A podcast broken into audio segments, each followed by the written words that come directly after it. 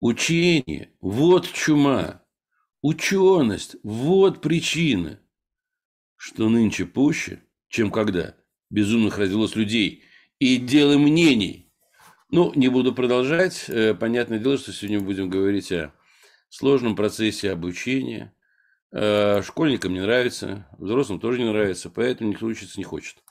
Но оказывается, можно процесс обучения сделать легким и интересным. И об этом он сегодня расскажет. Матвеев Олег Владимирович, известный психолог, консультант, тренер, переводчик. Олег Владимирович, вам слово, пожалуйста.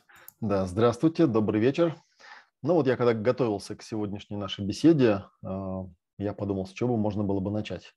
Вообще говоря, любое обучение всегда связано с формированием какого-то навыка. И это, наверное, первое, о чем стоит ну, проговорить и поговорить, потому что у нас, к сожалению, в формальном обучении очень много есть таких вот моментов, связанных с тем, что э, никто толком не может зачем, ну, объяснить, зачем все это нужно. Да? Скажем, там простейший бытовой пример – обращается ко мне клиент и говорит, вот у меня ребенок не любит изучать математику. Как вот сделать так, чтобы он ее любил изучать, чтобы, чтобы ему было легко и интересно? Я его спрашиваю, а вы сами, когда в школе учились, вы любили математику? Нет, не любил. Какая у вас оценка была? Ну так, тройка, двойка. А вы поняли, вот уже когда стали взрослым, зачем вообще по жизни нужна математика? Человек говорит, нет, не понял. Ну, то есть и приходится человеку объяснять, э, что видите, у вашего ребенка нормальная здоровая реакция. То есть поскольку он не понимает, зачем это нужно, он не видит никакой в этом мотивации, он не видит никакой потребности, естественно, его организм отвергает подобного рода обучение, когда просто заставляет его, ну, не знаю, зубрить какую-то информацию. Тем более, что в наш информационный век это дело э, очень сильно изменилось, вообще говоря. То есть даже когда я учился в университете, еще не было ни интернетов, ни вот этих всех новомодных вещей. Я запомнил такой случай. Однажды на лекции у нас был, у нас был любимый лектор по квантовой механике, учился я на физфаке. И вот однажды на какой-то лекции он читает какую-то сложную лекцию, какую-то интересную тему, и э, кто-то из студентов спрашивает, а какая формула там для вот такого-то явления существует? Он спокойно поворачивается, идет э, к шкафу, достает справочник, открывает его на нужной странице и начинает эту формулу переписывать на доску. И студенты возмущенно говорят, как же так, вы профессор, вы такой вот э, продвинутый человек, неужели вы эту формулу не помните просто как бы вот так просто, да, зачем вам нужно ее переписывать из справочника? Он ее спокойно дописывает до конца, кладет справочник, поворачивается к этому студенту возмущающемуся и говорит, вы знаете, молодой человек, голова – это не мусорный бак. Если я могу эту формулу переписать из справочника и знаю, где она в этом справочнике, мне этого вполне достаточно. Мне не нужно для этого ходить и в голове ее вот носить. Ну а с тех пор, как появились поисковые системы, вообще, в общем, очень сильно все это изменилось. Если раньше считалось, что умный человек – это человек, который, вот, говоря словами моего лектора по квантовой механике, да, такой человек мусорный бак, то есть у которого в голове там куча информации, ну, которая, видимо, никак по-другому нельзя было ее сохранить, никак по-другому нельзя ее было а, удержать, да, то есть такая-то словесная традиция была, то сейчас все изменилось. Вот, поэтому вот пара таких вещей, что действительно информационная составляющая знаний, она очень сильно облегчилась, можно сказать, да, хотя умнее что-то люди не стали от этого, как ни странно, хотя вся информация доступна вроде бы. Вот. А с другой стороны, всегда возникает вопрос, как появляется навык. И вот когда я рассказываю про навык, я обычно сразу вспоминаю, есть такая, не знаю, слышали вы или нет, э, шкала компетентности. Она довольно-таки простая, такая, в общем, старая добрая информация есть. Э, и она идет э, такими шагами, да, то есть и первый шаг – это неосознанная некомпетентность. То есть это состояние человека, который некомпетентен, то есть не умеет что-то делать, но он не знает о том, что он некомпетентен, да, как есть такой эм, эффект Даннинга-Крюгера, э, можно тут процитировать, да, что дурак, он же не знает, что он дурак, потому что он дурак. У него просто не хватает интеллекта догадаться об этом. Но если так э, сгладить, да, и просто сказать, что ну, действительно, если какая-то область мне не знакома, я об этой области ничего не знаю, и даже, может быть, э, сама область, она неизвестна для меня, вообще не существует она для меня. Поэтому, конечно, в общем, я спокойно пребываю в состоянии вот этой неосознанной некомпетентности, и выйти я из него могу только если кто-то другой э, скажет мне об этом или покажет мне, расскажет мне, что да, такая область вот существует. И это очень важно, да, потому что если я не знаю и не умею, то мы всегда понимаем, э, что здесь без внешнего какого-то воздействия, без внешнего учителя не обойтись. Э, это правда.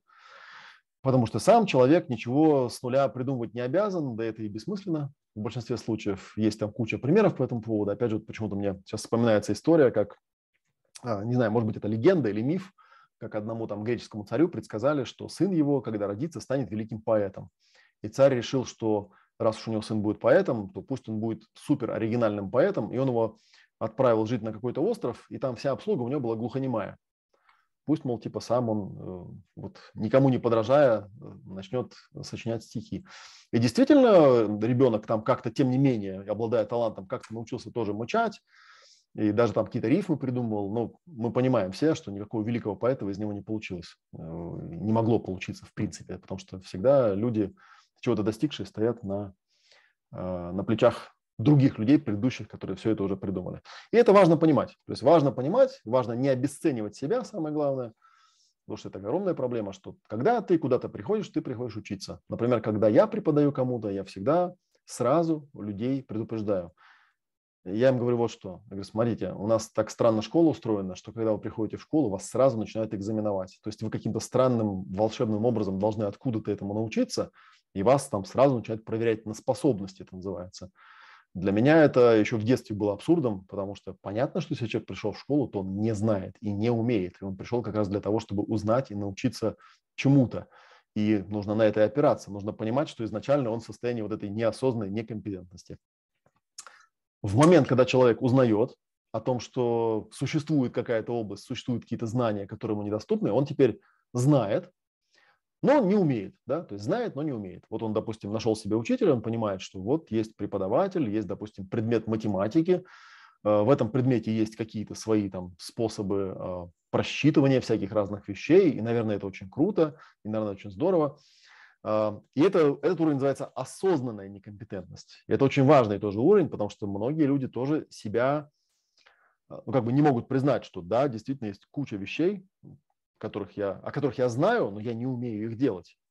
Но я всегда, опять же, знаю, что можно найти кого-то, у кого можно научиться. Вот. И тут, наверное, э, основная такая э, проблема, опять же, заключается в том, чтобы понимать, насколько то, что я, а то, о чем я узнал, соответствует э, каким-то моим потребностям, ориентируясь на которые я планирую, чем же я там буду в будущем заниматься, что же я там буду изучать, э, о чем я буду спрашивать этих людей, там, которые будут мне что-то там преподавать, например, там, и так далее. Вот, потому что если я этих потребностей сформулировать не могу, а у детей, кстати говоря, в школах обычно это очень большая проблема. Никто их не спрашивает, чего они хотят. И по этому поводу существует огромное количество разных книг, которые, например, описывают разные виды интеллекта, говорят, а у кого-то двигательный интеллект, а у кого-то там еще какой-то интеллект. Нужно это понимать. Эти книги пишут уже не знаю, там 20-30 лет выпускают, но в школах наших ничего не меняется, остаются вот эти шаблонные всякие разные такие э, критерии, по которым оценивают, умный ученик у нас или неумный. Но, тем не менее, да, прогресс вот таким вот образом происходит. Неосознанная некомпетентность, осознанная некомпетентность. Когда человек начинает учиться, собственно, сам процесс учебы – это э, уровень уже следующий, называется осознанная компетентность. То есть я знаю как и учусь уметь. Можно так это описать. И это важный момент, потому что, опять же, когда я знаю как, э, но навыка у меня еще нет, эм, я должен все время себя осознанно контролировать. И вот все эти упражнения, которые мы делаем в школах, там, да, они, опять же, эм, направлены на то, чтобы постепенно-постепенно что-то осваивать. Потому что, естественно, это должно привести к следующему уровню, который называется неосознанная компетентность. Очень интересное да, название. Неосознанная компетентность – это когда я научился, я умею. Там, ну, простейший бытовой пример можно привести такой. Когда я, э, не знаю, там, решил научиться водить автомобиль, к примеру, да? То есть сначала у меня неосознанная некомпетентность. Я вообще автомобили никогда не видел, увидел, удивился, не надо же, как там люди вообще это э, делают, да, ездят, там, крутят руль, там, нажимают педали, это же вообще невозможно. Вот. Потом я об этом узнал, понял, что да, вот я вижу, например, как мой там папа э, ездит за рулем, и у меня осознанная некомпетентность, я понимаю, что я так, конечно, не умею. Вот, потом у меня наступает осознанная компетентность, то есть я сажусь, и, наверное, там все люди, которые когда-нибудь учились водить автомобиль, они помнят это состояние новичка, когда ничего у тебя не получается, все, все руки лишние, ноги тоже лишние, педали, педали миллион, и руль тоже какой-то квадратный, вообще ничего не понимаю. Но со временем, когда я этот навык получаю, э, я уже просто еду за рулем, я ни о чем не думаю. Я могу разговаривать с людьми, я совершенно не думаю, там, на какую педаль нажимает моя нога, да, и как это вообще все происходит. То есть у меня появился навык. И вот следующая такая ступень вот этой вот самой шкалы, она называется сверхосознанная компетентность, а под чем имеется в виду, что я научился и умею учить других. Для того, чтобы я умел учить других, мне нужно, чтобы я осознанно прошел еще раз все вот эти стадии уже а, в своем развитии. То есть я вспомнил сначала стадию неосознанной некомпетентности, то есть когда я не знал и не умел, и понимал, что те люди, которые ко мне приходят, они сначала не знают и не умеют. И это нормально, с ними нужно общаться именно вот так, как они, ну, с тем состоянием, в котором они находятся. Да? Потом я им что-то начинаю объяснять, они это знают, но не умеют. Да? Как говорил известный персонаж в фильме «Матрица», он говорил, знать путь и пройти его не одно и то же. То есть знать – это не значит уметь. Но со временем, если мы им даем правильные упражнения себе, то можно знать и постепенно тренироваться, научиться, да, и научиться и получить этот навык. И вот если все эти четыре стадии у себя могу хорошо просчитать и у себя могу хорошо понять, тогда я могу и другим людям тоже показать. Вот я в свое время, когда Э, например, придумывал курс э, для изучения иностранных языков, он у меня очень интересным образом появился. Э, у меня была мечта, мечта юности или мечта детства, стать синхронным переводчиком. А синхронист, надо сказать, это очень сложная такая профессия. Считается, что либо ты это умеешь от природы, либо ты это не умеешь. И когда я попал первый раз на курсы, где этому обучали, я очень удивился, что там, по сути, не обучали, как это делать. Тебя просто сажают в будку, надевают наушники, включают там Владимир Владимирович Путина, говорят, переводи. Ну и ты как-то там худо-бедно переводишь, тебя из будки достают, рассказывают тебе все твои ошибки, показывают, где ты что сделал не так, опять сажают в будку, опять надевают наушники, опять включают ту же самую, тот же самый текст, ту же самую речь, говорят, переводи. И вот там с какого-то десятого повтора ты начинаешь переводить более-менее хорошо. Как только ты начал это делать, тебе говорят, молодец, да, включают другую какую-нибудь речь. И вот так вот человека, ну, то есть два варианта есть. Либо он сорвется, и у него вскипят мозги, либо он постепенно отработает и начнет, ну, начнет уметь, начнет уметь. А, я относился к категории тех людей, которые научились это уметь, но я подумал, странно, ведь это же можно прописать по шагам, то есть как это делается. То есть можно прямо конкретно взять и посмотреть, как у человека, как к человеку прилипает, например, иностранный язык. Мне всегда очень странно, когда кто-то говорит мне, я там не имею способности к иностранному языку. Я всегда говорю, да ладно, ты разговариваешь на русском языке, это один из самых сложных синтетических языков, вообще говоря. То есть он намного сложнее, чем английский. Английский – это язык папуасов. Там все говорят фразами типа «моя, твоя, пошел, сказал». То есть это настолько примитивная грамматика, что удивительно, как человек может решать, что на этом языке он не может разговаривать. Это очень просто. И для того, чтобы понять, насколько это просто, можно всего лишь навсего посмотреть, как учатся говорить на языке маленькие дети, то есть откуда они берут эти слова, откуда они берут эти фразы, как они их осваивают и как они проходят все эти стадии. Да? То есть как они сначала, видимо, вообще не понимают, что это такое странное взрослые люди делают, когда шевелят ртами, языками да, и показывают на какие-то предметы. Потом они понимают, что да, явно они о чем-то говорят, но говорить они все равно не умеют.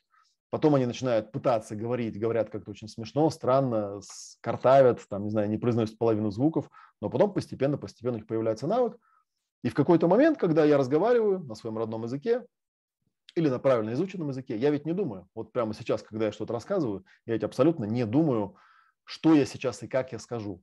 Я просто придумываю идею, а дальше тело, которое обладает этим неосознанной компетентностью, оно просто в русский язык это конвертирует и выдает вот моим слушателям в данном, э, в данном контексте получается. Вот такая, такая история. Ну и на самом деле, наверное, если вот я бы прошелся еще, может быть, по такой теме, что э, я сталкивался еще с той штукой, что большинство людей, когда пытаются чему-то научиться, они вот, ну это вот первая вещь, да, первое препятствие, которое у человека возникает, оно называется так, я уже все знаю. То есть он не позволяет себе комфортно осознать каждую ступень вот этой вот шкалы. То есть понять, что сначала я вообще не понимаю, куда я попал. Потом я понимаю, куда я попал, но понимаю, что я здесь ничего не умею. Потом мне говорят, как там это делать по шагам, и я это делаю, у меня все равно не получается, я делаю ошибки, и это нормально, ошибки надо делать, без ошибок никогда не получится. Потом в какой-то момент он начинает получаться неплохо, потом в какой-то момент начинаю уже видеть какие-то закономерности, а потом в какой-то момент переходит просто в навык. И теперь я, не знаю, там шью иголкой или там не знаю, строю табуретки или ввожу автомобиль или еще что-то делаю без всякой вообще даже идеи о том, как это, что мне там нужно как-то напрягаться.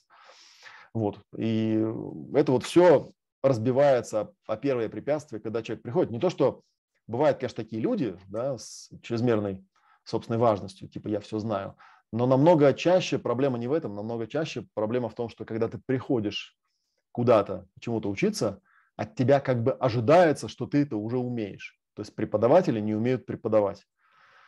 И тебе приходится за них проходить, проводить себя по вот этим вот шагам, через всю, всю вот эту вот шкалу. Вот. И, а для этого нужно, собственно, вот это второе такое препятствие, э, для этого нужно уметь присутствовать и наблюдать. Вот, например, если внимательно понаблюдать, вот я сейчас еще раз да, э, сошлюсь на историю про иностранные языки. Если внимательно понаблюдать, как маленькие дети учатся разговаривать, то можно увидеть, что они не изучают грамматику и не зубрят слова. И поэтому поразительно, почему в 99% случаев, когда люди пытаются изучать иностранные языки, они делают именно вот это. То есть они зубрят грамматику и зубрят слова. Потому что никто, нигде, никогда свой родной язык таким образом не осваивал. Если внимательно посмотреть, как мы осваиваем язык, довольно легко это прописать по шагам, если вспомнить ту же самую шкалу, как это происходит. Казалось бы, несложная вещь. Но я все время сталкиваюсь с тем, что те люди, которые занимаются даже преподаванием, они не утруждают себя этим, потому что их так учили, э, когда они были в детстве, там, не знаю, французскому языку или английскому или еще какому-то, и они учат точно так же. И поэтому есть люди, есть дети способные, которые, несмотря на абсолютно кривую систему преподавания, каким-то образом, может быть, у них там интерес какой-то ну, есть по жизни, да, они этот язык осваивают, а все остальные не осваивают, и про них говорят, ну, они просто не способны.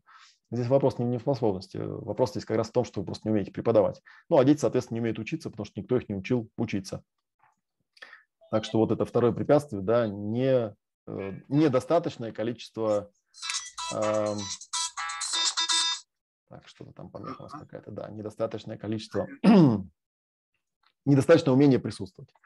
Следующий момент, ой, тоже я с этим э, все время сталкиваюсь, да, например, приходит ко мне человек и говорит, я вот в данный момент изучаю китайский язык, а его спрашивают, а вы с носителями общаетесь? Там, как долго вы его изучаете? Два года, человек говорит. А вы с носителями китайского языка общаетесь? Человек говорит, не-не-не, я же не умею разговаривать на китайском языке, как я буду с ними общаться? Понимаете, да, такая вот ловушка интересная. То есть человек вместо того, чтобы просто погрузиться в эту тему и испытать э, ну, некое вот это вот исходное состояние, вот как, как китайский ребенок учится китайскому языку, он ведь тоже его с самого начала не знает. Для этого что нужно? Для этого нужно, чтобы вокруг него постоянно кто-то разговаривал по-китайски, он пытался ну, понять, вот, уловить, что же они там такое делают. Это всего лишь, всего лишь навсего вот такая вот вещь, она несложная. То есть нужно погрузиться в эту тему, нужно, чтобы у тебя появилась возможность непосредственно переживать тот предмет, с которым ты контактируешь. А иначе получится, как в этом анекдоте, когда мама мальчику говорит, ты же плавать не умеешь, поэтому к речке даже близко не подходи, а то утонешь. Вот научишься плавать, тогда пойдешь в речку плавать, а так как бы нет. И вот люди тоже этого как-то не улавливают, что для того, чтобы чему-то научиться, нужно взять это в руки и э, ну как-то научиться этим пользоваться непосредственно этим предметом. То есть, если хочешь научиться говорить на китайском, ну попробуй поговорить с китайцами, это не так сложно, ничего особенного.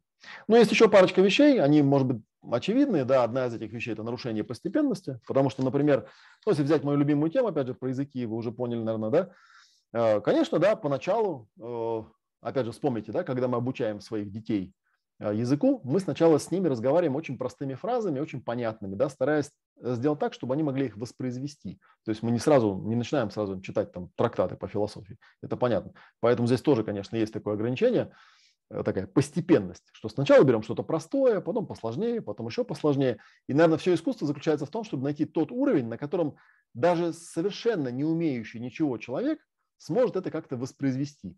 Потому что даже если ты берешь совершенно там дикий для нашего слуха язык, где, например, используются там э, интонации, от которых все зависит, а, типа китайского да, или вьетнамского, там, говорят, 8 тонов, то ведь на самом деле не так трудно послушать, как они говорят, попробовать это воспроизводить. Ну, если это могут, может сделать ребенок, который изначально первым языком для которого был вьетнамский, это может сделать другой человек, у которого изначальным языком был какой-нибудь другой.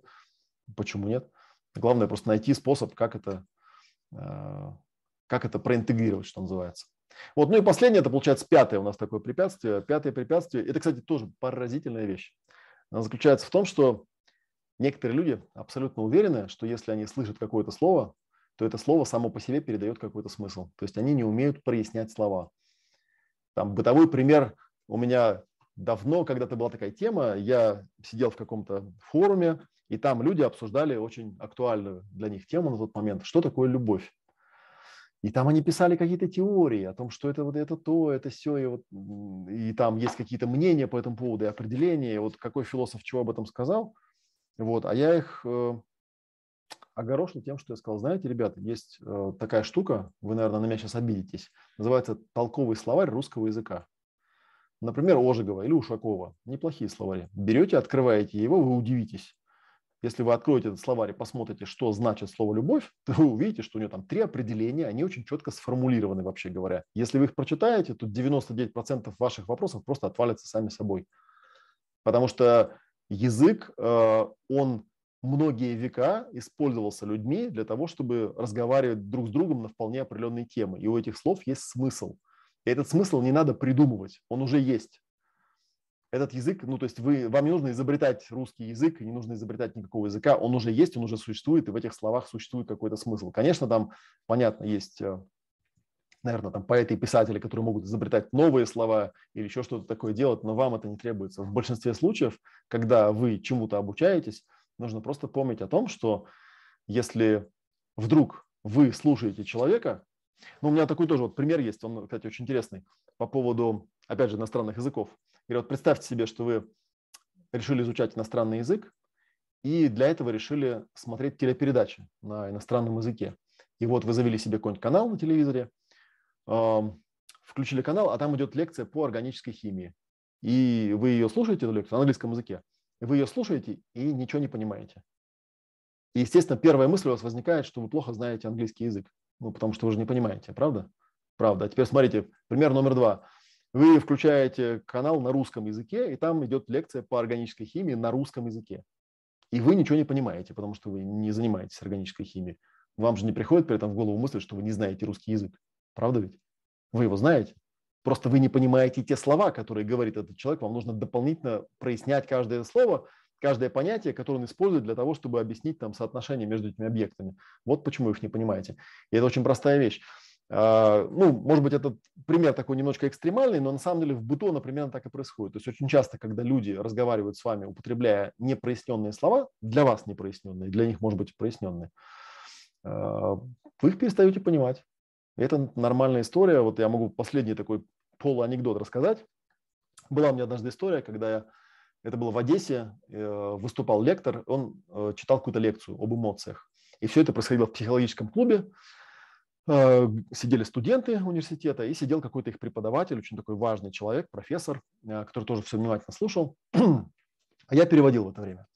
И вот в какой-то момент лекция закончилась, и этот профессор говорит, можно я задам вопрос? И он говорит какой-то вопрос, произносит. Я, выслушав его, говорю, вы знаете, я не понял, о чем вы спросили. Вы не могли бы как-то попонятнее объяснить, потому что я не могу, я не понимаю, как это можно перевести. А он откашливается, повторяет мне ту же фразу. Я говорю, нет, эту фразу я понял. Вы, я понять не могу, о чем вы говорите. И он, в конце концов, начинает раздражаться и выдает мне такую фразу, которая тогда сделала мой день. Он мне говорит, вы знаете, молодой человек, у нас в Одесском университете переводчиков учат переводить, вообще ничего не понимая. И я ему отвечаю, вы знаете, я не в Одессе учился, я не умею переводить, ничего не понимая. Если я не понимаю, я не могу сказать. Мне нужно, чтобы я понял, о чем вы спрашиваете, тогда я могу это сказать на другом языке. И это вот как раз то, насколько люди, даже преподаватели, даже профессора живут отдельно от этой реальности, что если ты что-то кому-то говоришь, то нужно, чтобы он имел возможность это воспроизвести и понять. А если он это воспроизвести и понять не может, то это просто как сломанное радио, можно с таким же успехом на китайском языке говорить. Тебя просто не поймут, и ты никому, никого ничему не научишь. Вот тогда, если вот итог подвести, э, вот такие ключевые данные я предложил бы обратить на их внимание. Это шкала компетентности и вот эти вот пять, пять таких базовых препятствий. Да. Я все знаю, умение присутствовать и наблюдать, Третье, да, отсутствие реального контакта с реальным материалом, нарушение постепенности и непонятные слова. И, кстати, наверное, вот последний, он самый такой значимый, самый важный. Очень часто люди из этих непонятных слов думают, что они что-то ну, начинают себя обесценивать, думать, что у них что-то с головой там, да, или с пониманием. А на самом деле просто открываешь словарь, и тебе становится все понятно. Вот такая у меня история на эту тему есть. Вообще обычно, когда э, я это рассказываю каким-то людям, я говорю, вы же понимаете, да, что пойти просто к преподавателю и потребовать, чтобы он знал все эти правила, ну, все вот эти вот вещи, да, как учиться легко, что нужно там прояснять слова, там помнить, с какого уровня человек начинает, знать, что в самом начале он ничего не знает, он будет делать ошибки. Очень мало кто из преподавателей это умеет отслеживать, поэтому вам придется это делать самостоятельно. Вот такие дела. Олег Владимирович, спасибо вам большое. Э, у нас, правда, при этом было постоянно такое э, вкрапление в нашу передачу, но я думаю, что оно э, нам не помешало донести главный смысл того, что вы хотели нам рассказать. Посмотрим на результат. Для наших слушателей. Посмотрим. Вам спасибо огромное, удачи вам. Я хочу добавить, Влад... что под этим, да, видео пожалуйста. вы все, э, под этим видео вы увидите все э, контакты Олега Владимировича в соцсетях. И, кстати, ссылку на его книги. Он же плюс ко всему не только говорит, но еще и пишет. Хорошие, умные книги. Да, есть еще книжка такая, вот называется «Как учиться легко и с интересом». Да.